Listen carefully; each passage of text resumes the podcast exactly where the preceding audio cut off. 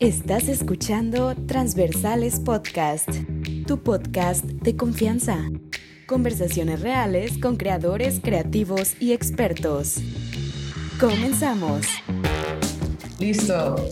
Pues, hola amigos, ¿cómo están? Estamos aquí con Carolina Hernández. Oye, qué placer tenerte aquí, Carolina, periodista. Seguramente han visto alguno de sus videos, eh, sus columnas en Código Magenta, una crack, una crack. Sus columnas se han vuelto virales. Yo he visto mucha gente que los comparte, eh, habla de temas de los que no se han estado hablando, nos comunica los temas que ocupamos saber de manera fácil, de manera entendible.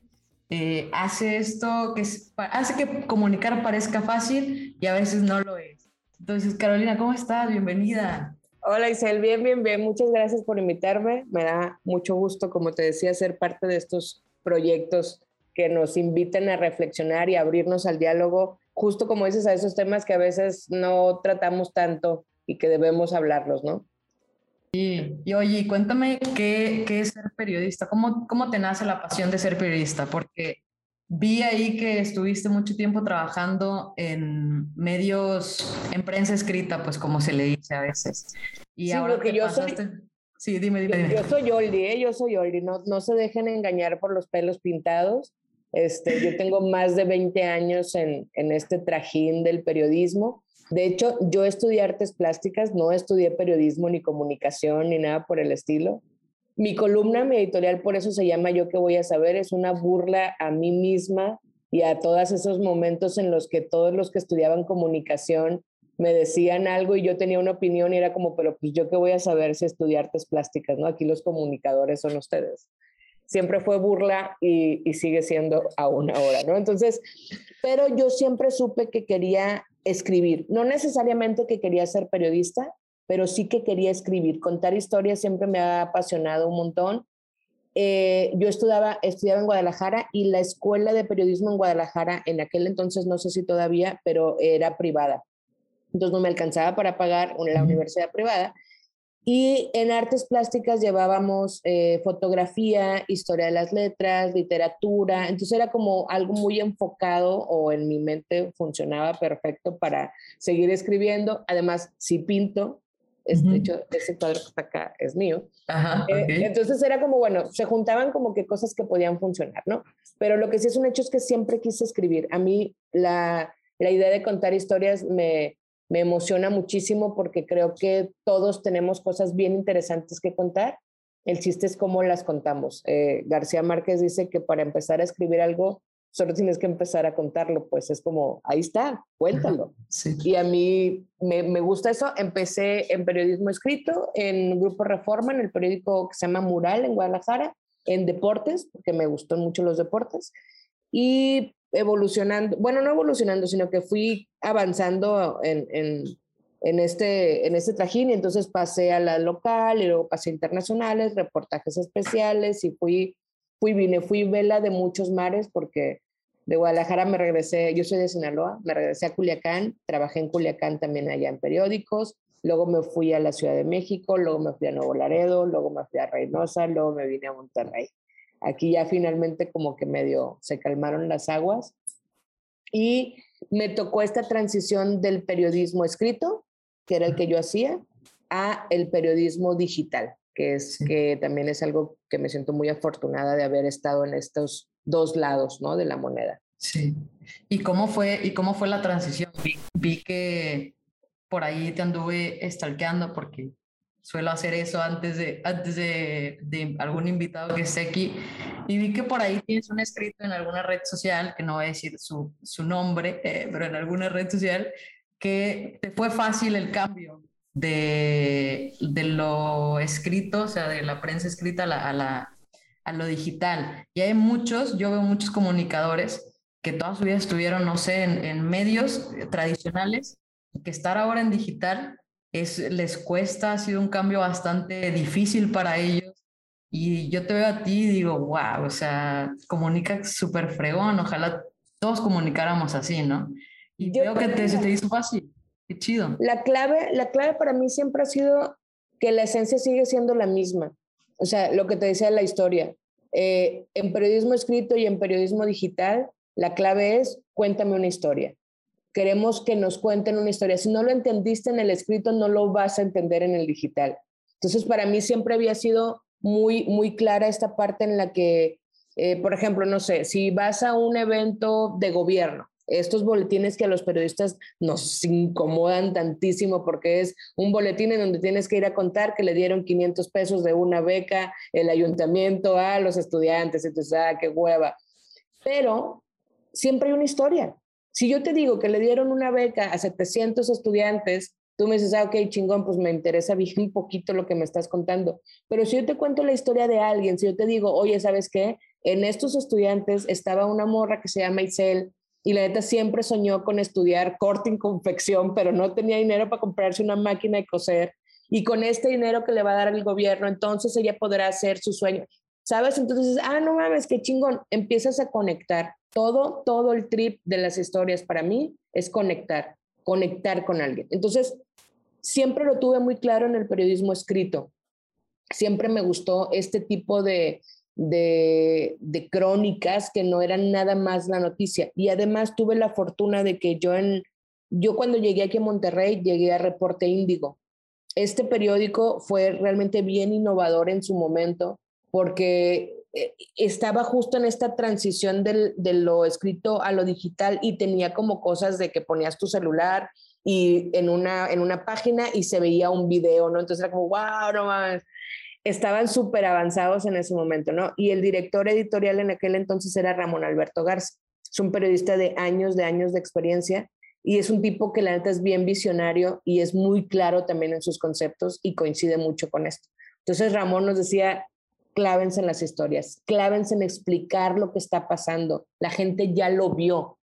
Lo que tú le tienes que decir es que a mí cómo me afecta, a mí en qué me influye, a mí por qué me importa, ¿no?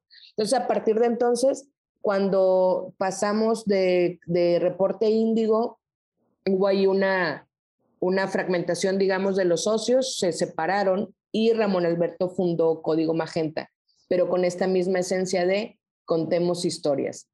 Entonces, lo más difícil para mí fue eh, armar el asunto del guion en el sentido de que antes tenía mucho más espacio para contarte la historia y hacerte un rollo. Yo soy bien rollera, como podrás ver. Entonces a mí me gusta contar todo, ¿no? Con un montón de detalle de, estaba sentado en la silla de la esquina, se rascaba la cabeza con la mano derecha y entonces un aire entraba por, porque quiero transportar a la gente al lugar, ¿no?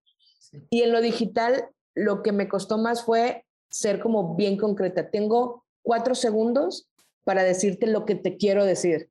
Ya después te echo todo el rollo y te cuento y te doy detalle. Pero si yo no te gancho en cuatro segundos, valí madre. Y ese fue como mi mayor reto, el, el, entender que no tengo que echar tanto rollo en la entrada. Pero a partir de ahí, creo que cuando, cuando logré hacer, y todavía batallo, pero siempre me regreso a, a esta parte, digo, a ver, ¿qué? Siempre mi pregunta es, ¿qué? Por ejemplo, no sé, el, el, una de las editoriales en las que hablo de Mérida, se me hace como que el ejemplo más claro que tengo a, la mano, porque decía, Mérida es la mejor ciudad para vivir, siempre y cuando seas blanco, heterosexual y con un apellido de abolengo. Ya te dije todo. Sí. Ya mi punto está ahí. Luego desarrollo, pero este gancho es lo más complicado para mí. Ya, sí, y es lo que, y es lo que, lo que uno me, o sea, me acuerdo perfecto y me acuerdo toda, te puedo decir el video entero porque lo he visto, porque y, y esos cuatro segundos que acabas de decir es lo que te, te deja así como, hey, ocupo saber más.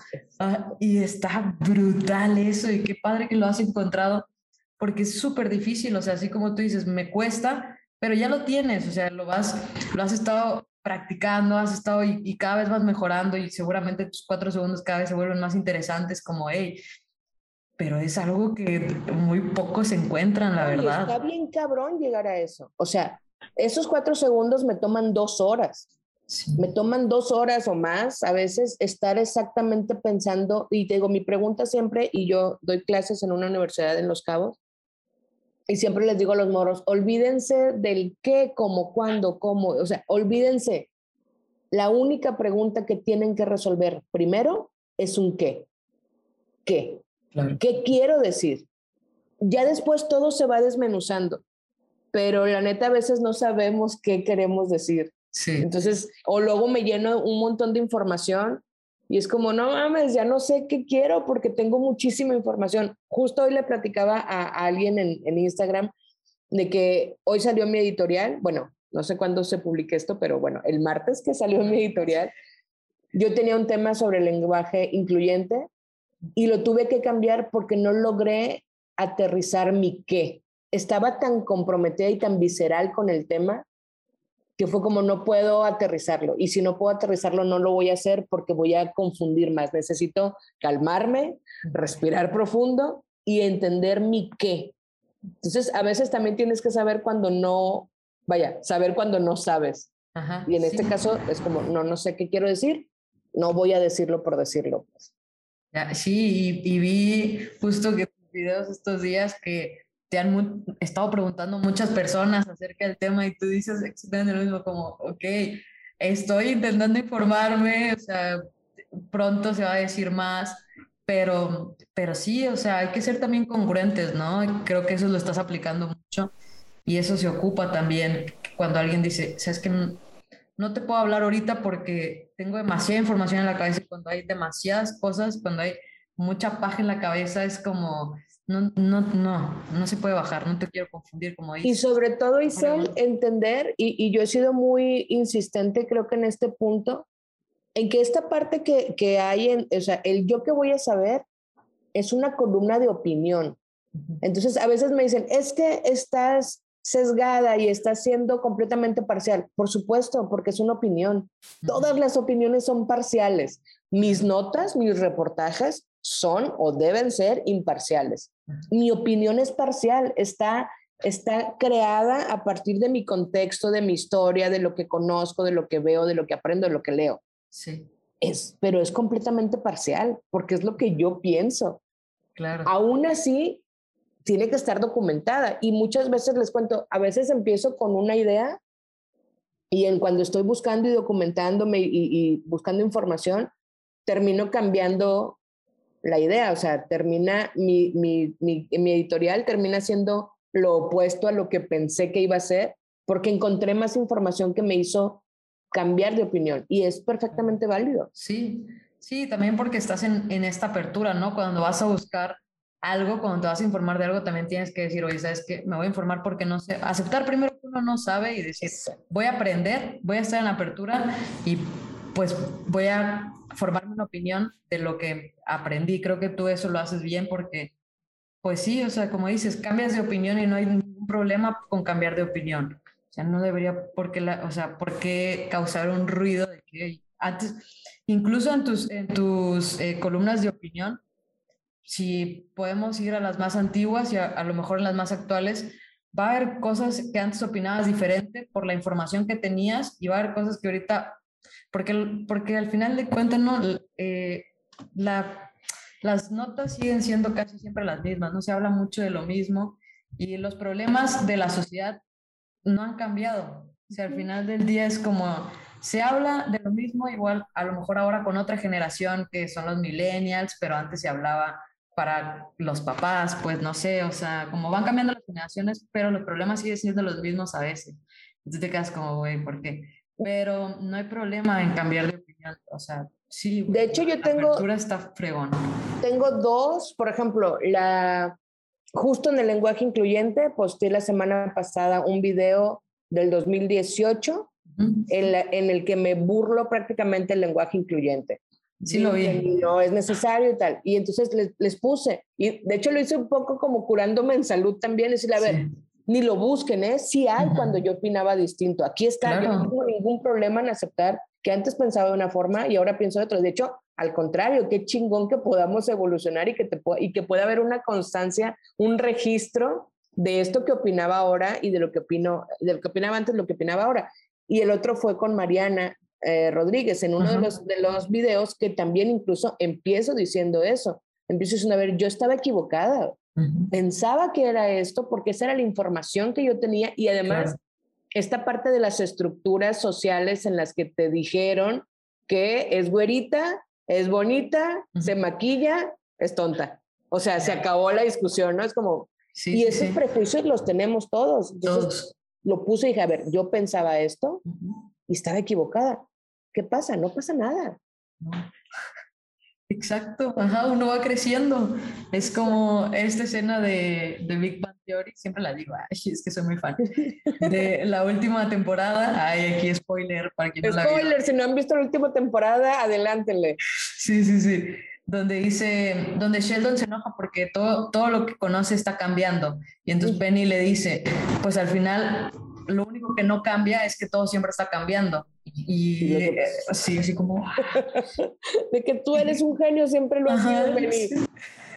sí, total.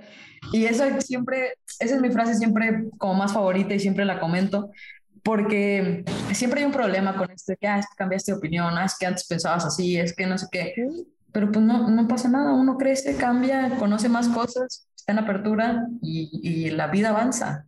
Exacto, y, y, esta parte de la resistencia al cambio, justo lo acabo de comentar también, es bien natural porque, porque lo que conocemos nos da seguridad y a todos nos gusta estar en un lugar seguro. Siempre hago una broma y tengo amigos que se enojan conmigo porque esa parte de la de sal de tu zona de confort. Y yo, no, güey, no quiero salir. Me gusta mi zona de confort. Se llama confort, güey. ¿Por qué querría irme? Luché por llegar a esta zona de confort. No quiero irme. Pero es que es lo que nos pasa.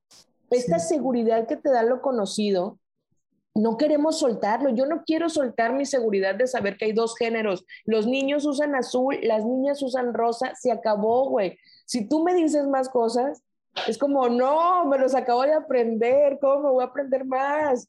Entonces, es esta resistencia al cambio la que nos hace eh, eh, eh, cerrarnos a las posibilidades, porque es bien difícil, que no queremos. Y eso esa parte la entiendo, la entiendo y porque todos hemos estado ahí, todos hemos estado en el lugar en el que no queremos que haya cosas nuevas, no queremos esta nueva normalidad, no queremos al virus, no queremos este, trabajar desde casa siempre, o sea, o queríamos antes y luego ya no, ya te diste cuenta cuando te llegó el recibo de la luz, ya te diste cuenta que ya no soportas a tu pinche pareja porque estás todo el día en la casa, y dices, güey, como que ya mejor no quiero, mejor sí quiero ir a la oficina este tipo de cosas es, es natural que estemos renuentes al cambio, pero Penny tiene razón. Lo único que no es que todo cambia todo el tiempo. Claro, sí, güey. Oye, y a ver, eh, en toda tu experiencia, en toda tu trayectoria, ¿cómo ha sido para ti, estos 20 años, ser periodista en México. A mí eso, yo admiro a los periodistas, la verdad, o sea, es como, para mí es una labor súper importante. Yo estudié comunicación, te voy a decir. Yo estudié comunicación, nunca me quise dedicar al periodismo, la materia de periodismo no era mi favorita. Porque pero, no tuviste como maestra. Porque no te tuve como maestra, exacto. A lo mejor aquí cambio de opinión. Y, pero siempre he admirado a los periodistas, ¿no? Porque siento que es una labor muy necesaria, pero que no, que no es, está desvalorizada la labor del periodista. Mira, a mí ya me tocaron las dos, como dos lados del periodismo. El periodismo de la talacha, el periodismo de la calle, el periodismo en zonas rudas. Eh, yo hice periodismo en Culiacán, en Nabolato, para ser particularmente precisos. Desde Nabolato vengo, ese Nabolato, la tierra de los Carrillo. Eh, hice periodismo en Nuevo Laredo en 2012, por ahí así, cuando estaba este asunto, no, de hecho antes, para ponerte en, en, en el contexto que estaba viviendo la ciudad, el día que yo llegué, la semana en la que yo llegué, mi primer semana en Nuevo Laredo, una de las portadas era un, un, este, un tanque un tanque de guerra, un tanque, en una de las avenidas principales, incendiado por una bazuca. Habían aventado un bazucazo y estaba el tanque ahí y la cabeza del periódico decía infernal. No había otra forma de describir lo que estaba sucediendo en Nuevo en esos entonces. Entonces yo viví ese, ese periodismo de calle, ese periodismo que te pone en riesgo. Yo siempre he pensado que los, los periodistas que hemos estado en estos, en estos andares, eh, tenemos desenchufado algo que no nos deja dimensionar el verdadero riesgo que existe. El periodista que, que llega a decirte que está en un grave peligro es porque es un nivel de te mamaste, porque en general no lo vemos. Generalmente no vemos ese peligro. Y, y perdón que generalice, pero es lo que me tocó vivir a mí. No estamos conscientes de este riesgo. Entonces, eh, es una parte bien complicada de explicar porque no hay una razón lógica que nos, que nos, que nos invite a seguir ahí. A ver, yo llegué a esa ciudad, a Nuevo Laredo, había un tanque y una bazuca. ¿Por qué me quedé? Y me quedé cuatro años. Me quedé por pendeja, porque no dimensionaba el problema en el que estaba metida, porque no dimensionas, porque estás tan metido en este rollo de informar y no por el hecho solo de informar, también lo he dicho y, y aquí es una opinión este, incendiaria, somos bien soberbios los periodistas. Nosotros somos los que comunicamos la verdad a la gente. Nosotros somos estos próceres por los que ustedes, malditos mortales, se enteran de lo que está sucediendo. Si nosotros no serían nada. No tan así, pero sí un poco así. Entonces es este, este narcisismo el que nos lleva a querer la nota ¿Por qué peleamos la exclusiva? ¿Por qué peleamos la primera plana? ¿Por qué peleo que mi nombre salga ahí, grande? Quiero que diga que es por mí. Y los, y los fotoperiodistas igual, de que ponle mi nombre a la foto. Y no sé, es el peo que se arman los periódicos si la foto no viene con el nombre del fotoperiodista. ¿Por qué? Porque es como, güey, es mi chamba, quiero que la vean, ¿no? O sea, hay un rollo medio narcisista ahí, pero yo sí creo todavía que en el fondo sigue siendo este estos mismos morros que empezamos pensando, creyendo que las historias pueden cambiar a la gente, que el conocimiento de verdad te ayuda a poder tomar decisiones, que saber más de lo que está pasando te hace una mejor persona, que entender tu contexto histórico, social, cultural, te ayuda a ser mejor con los demás. Yo creo que en el fondo todos tenemos como que esta ilusión de que nuestras letras van a cambiar la percepción de la gente. Entonces, yo siempre quise eso. O sea, siempre quise que alguien lo leyera, o ahora que me escuchan, pero antes era como solo que lo leyeran y que dijeran, no mames, sí es cierto. Eh, o no mames, yo no lo vi así, o yo no sabía esto. Y tratar de buscarle, por ejemplo, muchas de mis crónicas de, de pues no de policíaca, pero pues Nuevo Laredo y Reynosa, todo tenía que ver con narco y policías. Pero, por ejemplo, yo me, yo me enfocaba mucho en tratar de humanizar, por ejemplo, al, al director de la policía.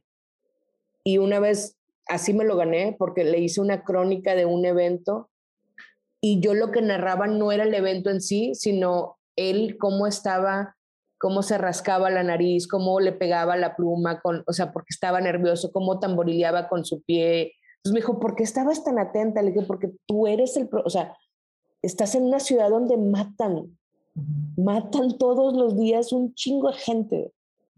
La presión que tienes está bien cabrona y la gente no lo sabe. Bueno, sí lo sabe, pero no lo dimensiona porque estamos envueltos en la noticia.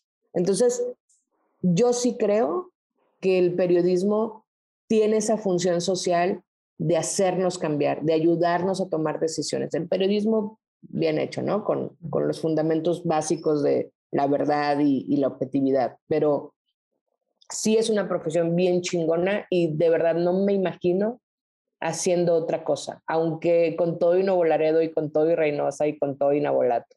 Sí. Wow. Oye, como que generas eso de, hey, es, yo la verdad ¿Cómo quieres cambiar el mundo? Sí, ajá, ya tengo toda la vibra, todo el punch. A huevo. Sí, yo la verdad es que estaba peleada con el periodismo un poco, pero no sé por qué. Yo decía, ay, las noticias, ay. Y cuando te descubrí a ti, dije, wow, eh, porque comunicas de una manera diferente, o sea, no, ya, ya nos explicaste que el proceso es el qué, encontrar tu qué y estos cuatro segundos, pero ¿de, de dónde sale esa pasión por, por hablar de temas que a lo mejor no se hablan tanto o se hablan bien por lo superficial? O sea, no sé, tu columna ha sido algo, pues un descubrimiento ¿no? en mi vida y uno de mis favoritos. Y aún no, es, es como, no te entiendo, pero comunicas tan chido que te dan ganas de siempre estar al día con las noticias. Y eso es importante, ¿no? En la vida de... Ese es el punto. El problema no es el periodismo, el problema es quienes no han sabido contar las historias, quienes se han dejado llevar por esta maquinaria en la que tienes que entregar ocho notas diarias y no te importa saber qué más. Obviamente, y, y, y, te hablé solo de mi periodismo de calle, pero ahora yo tengo un periodismo bien privilegiado y lo reconozco. Mi privilegio es que estoy en un periodismo que no me implica estar en la calle todo el tiempo, un periodismo que no me pone en tanto riesgo como el riesgo que me puso el otro periodismo o como el riesgo que muchos de mis colegas siguen viviendo en ciudades súper complicadas, que es como casi todas las ciudades ya. Entonces, ese periodismo que sigue buscando la verdad y que sigue buscando comunicar y que sigue buscando informar, pero en la calle y arriesgando la vida, está bien cabrón. El mío ahorita es un periodismo súper, súper privilegiado. Estoy en mi casa con una computadora, con todo el tiempo del mundo público, una vez por semana mi editorial. Tengo el tiempo para sentarme a pensar que quiero encontrar mi qué, mis cuatro segundos y todo. o sea, no todos tienen este privilegio y también por eso muchos no comunican de esa manera, porque no tienen el tiempo, porque no tienen la fortuna que tengo yo de, de poder tener ese, esos recursos a mi alrededor, ¿no? ¿Cómo, ¿Cómo elijo mis temas? siempre han sido los temas, y eso también es algo que yo le reconozco muchísimo a Código Magenta y a Ramón, sobre todo, que es el que está al frente, nunca me ha dicho que no a un tema, aunque no lo entienda, aunque no esté de acuerdo, a veces me dice, por ejemplo, escribí una editorial de un coyote, de un coyote, porque me rompió el corazón, güey, que estaba un coyote en la, en la avenida, en una avenida principal. Y, y, y yo me acuerdo que íbamos en la camioneta y le dije a mi esposo, güey, no mames, Qué desolador es esta escena de un coyote en el asfalto, güey, no mames, no debería estar. Y otra vez me voy a poner a llorar porque neta a mí me rompe el corazón ese pedo, es como no. O sea, cabrón, ¿qué estamos haciendo, güey? Yo soy culpable porque yo renté una casa en un lugar en donde devastaron la pinches, el cerro para poder poner mi pinche casa, güey. Entonces me dio como un sentimiento bien cabrón entre culpa y pobre coyote, no mamen. Y escribió una editorial del coyote y cuando lo vio mi, Ramón dijo, neta, cara, un coyote. Y le dije, Ramón, es que tú no le viste sus ojitos, güey, parado en la calle. Sí. dale. Entonces, yo tengo este privilegio de poder elegir esos temas y casi todos, bueno, no, no casi todos, todos, absolutamente todos, son temas que a mí me mueven, son temas de los que yo quiero aprender. Yo quiero saber, y, y ahí vuelvo a ser aparte de narcisista, egoísta, es como, a ver, yo quiero saber qué hay detrás de esto. Y esta es la otra parte, Isel, en donde no te quedas por encima. El por encima ya lo sé. Ya lo vi 7500 veces repetido en Twitter. Ya lo vi. Yo quiero saber el fondo, güey. Quiero expulgar las tripas de este pedo y decir, ¿por qué putas están golpeando a un morro en Mérida, güey? ¿Por qué, güey? Y empiezas a expulgar y dices, güey, pues porque son bien clasistas. Y empiezas a expulgar y dices, güey, no mames, pero viene desde la colonia. Y vuelves, entonces empiezas como, es como un hilito que vas sacando, que vas sacando y que vas a encontrar y dices, güey, güey, güey, güey, güey, no sabía que estaba ahí. Y lo hago por mí, para yo entender. el, todos los temas que elijo es, ¿Por qué estamos haciendo esto? ¿Por qué la gente está hablando de esto? ¿Por qué no entendemos tal cosa? Entonces, este privilegio de poder elegir esos temas, creo que es lo que hace que la raza pueda conectar conmigo, porque estoy siendo bien auténtica. Si me enojo, es porque me enoja.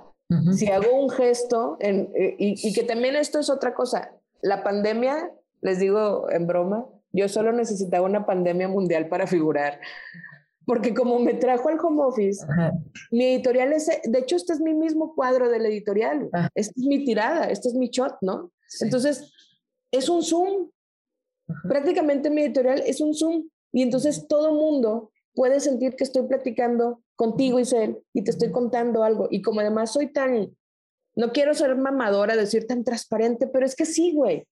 Sí, sí, sí, sí, Es, es, muy transparente porque hay, hay espacios en el editorial en el que se me va el aire del pinche coraje, güey. Sí. Y los dejo. porque quiero que sepas que me encabroné en esa parte, o que hay palabras que no puedo decir porque con todo y todo hay ciertas reglas que debo cumplir. Claro. Pero entonces no te la digo, pero hago una cara, güey.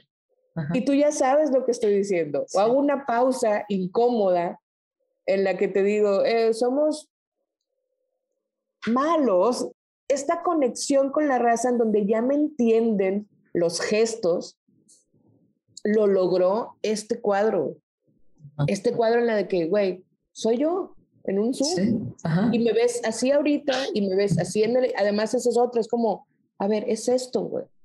Mis playeras, mi, mi, jeta, mis ojeras horribles. Es como, no, no, no es otra cosa lo que quiero. No quiero que te distraigas en este pedo. Claro. Quiero que me escuches y que, y que, y que me ayudes a entender y que, lo, y que entendamos todos, todas y todes el camino. Sí, totalmente. Estoy impactada por ese, por, esa tono, por ese tono de voz de aquel video que acabo de ver. Todas, todes y todes. Increíble. Es que justo acabo de ver su video eh, y te escuché y es como ese mismo tono de voz. Exacto, güey, es que es eso. Soy yo, güey, soy yo, no hay otra, no hay más. Sí. Y, y, está, y, y eso te ha dado la posibilidad ¿no? de conectar con, con los demás. Y creo que es muy necesario lo que estás haciendo.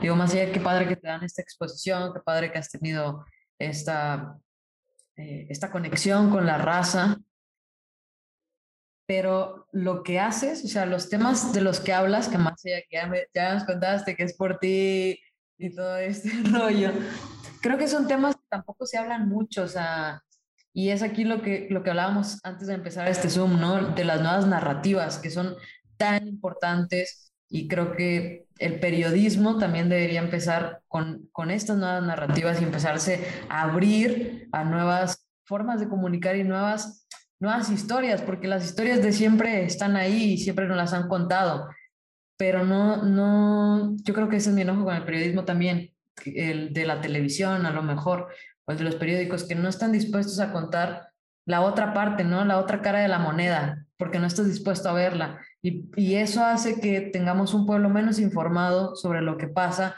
y sobre esta otra parte de la moneda que muchos no ven y que todos están cerrando, que tú tienes la oportunidad de comunicar, ahí está, pero te cierras y encontrarte a ti es como este aire de frescura en los medios de comunicación que necesitamos y es como, güey, por fin alguien está hablando de lo que se tiene que hablar. ¿no? Y es que te decía también eso, no nos gusta el cambio.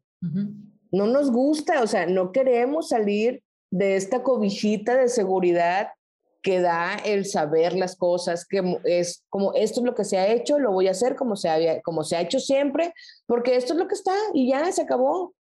Nos da hueva, nos da miedo, nos da, es como, ¿por qué voy a esforzarme más? Incluso con este asunto del lenguaje incluyente, entre tantas discusiones que he tenido sobre el tema, había una que es como, a ver, puedes no usar el lenguaje incluyente y no necesariamente eh, ser binario, porque el idioma es tan amplio para todos los que defienden a capa y espada la lingüística y la gramática y por eso no quieren usar una pinche letra distinta.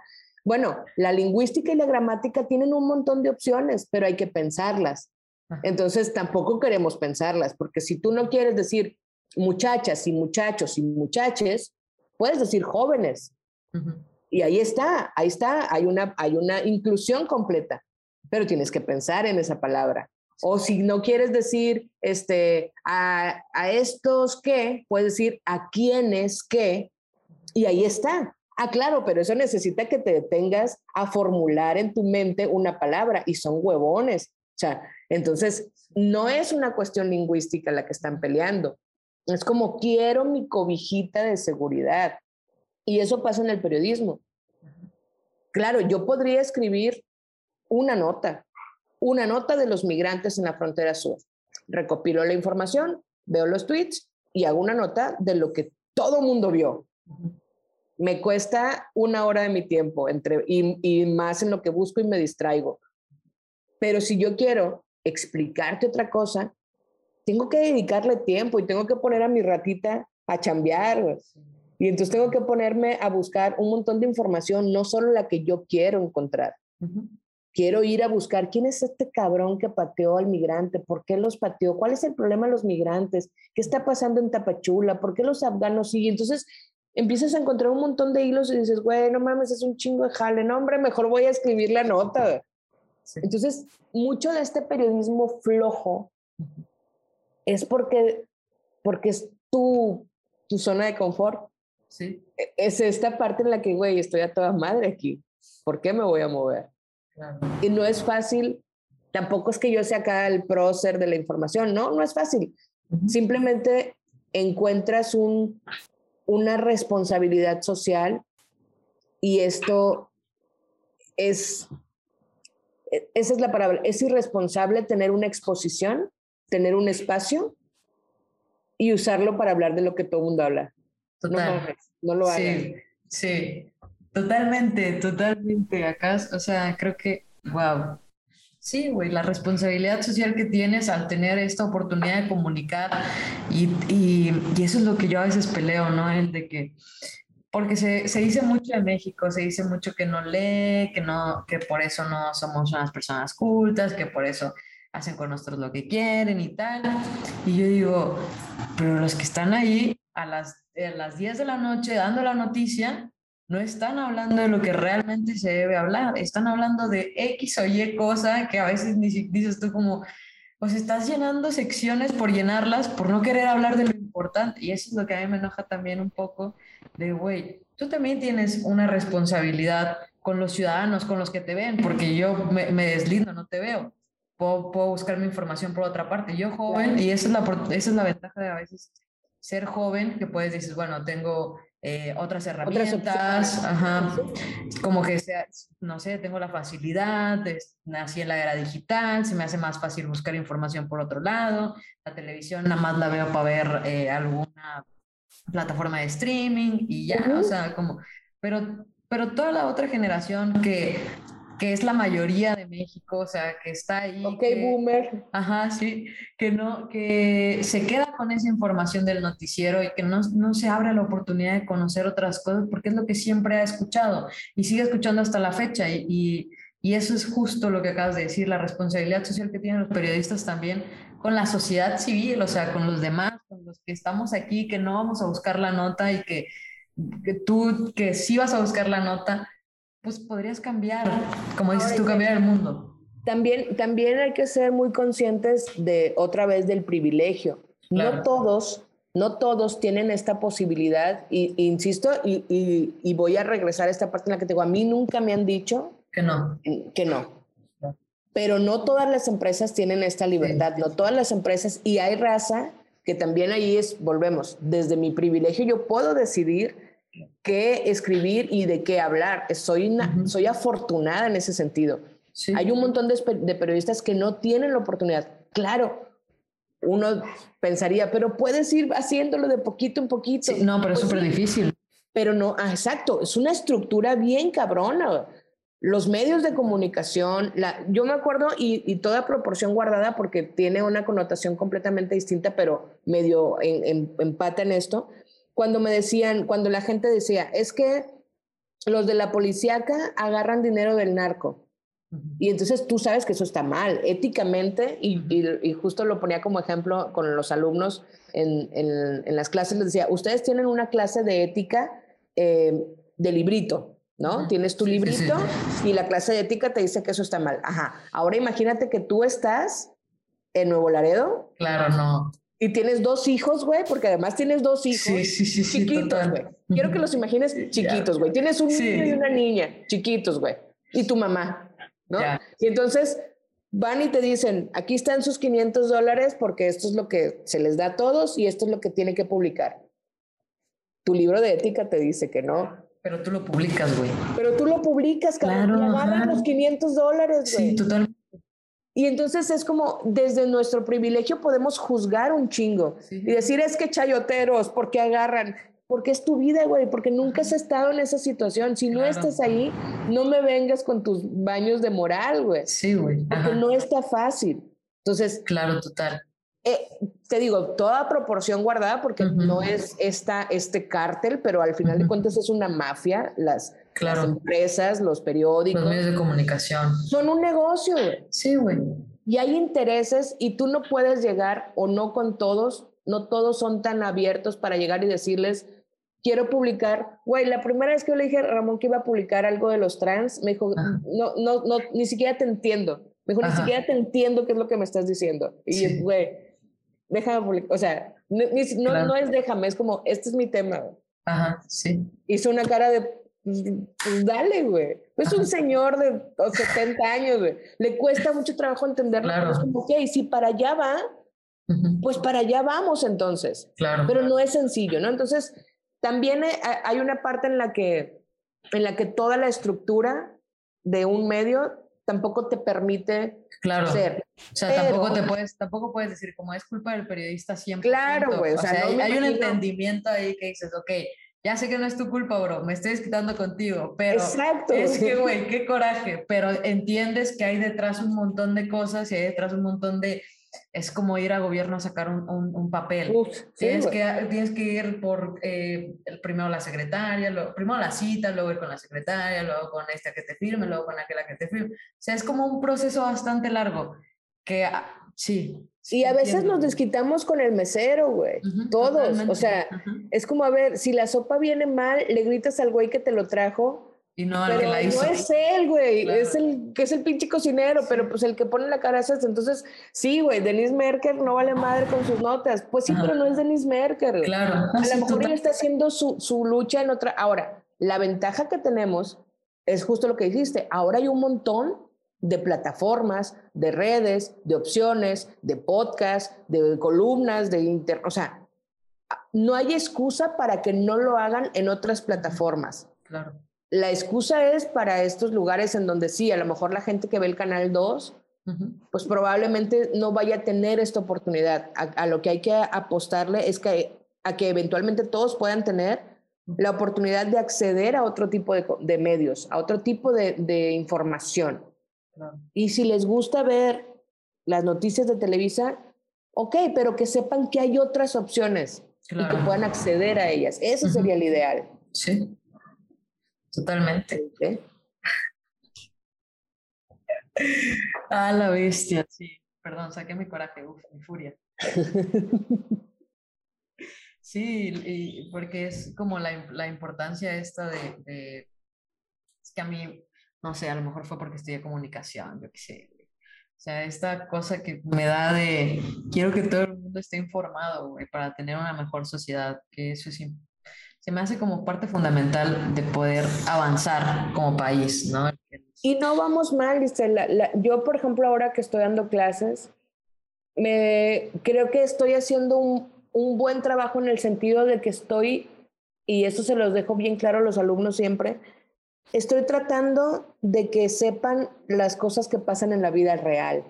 Y siempre les hago este comentario, que a ver, ustedes tienen un maestro de ética de que les enseña la teoría yo les voy a traer, para esta clase, por ejemplo, les llevé al director editorial del periódico de Nuevo Laredo. Lo contacté para que platicara con ellos, ¿no? Y es como, güey, esto pasa en la vida real, ¿no? O, por ejemplo, tienen una clase de coberturas internacionales. Sí, ok, chingón tu libro. Te voy a traer un fotoperiodista, güey, que estuvo en Birmania, güey, y que estuvo en China. Es como, ¿cómo cubre si no hay Facebook? ¿Cómo me conecto a Internet? ¿Qué hago con la cosa, no?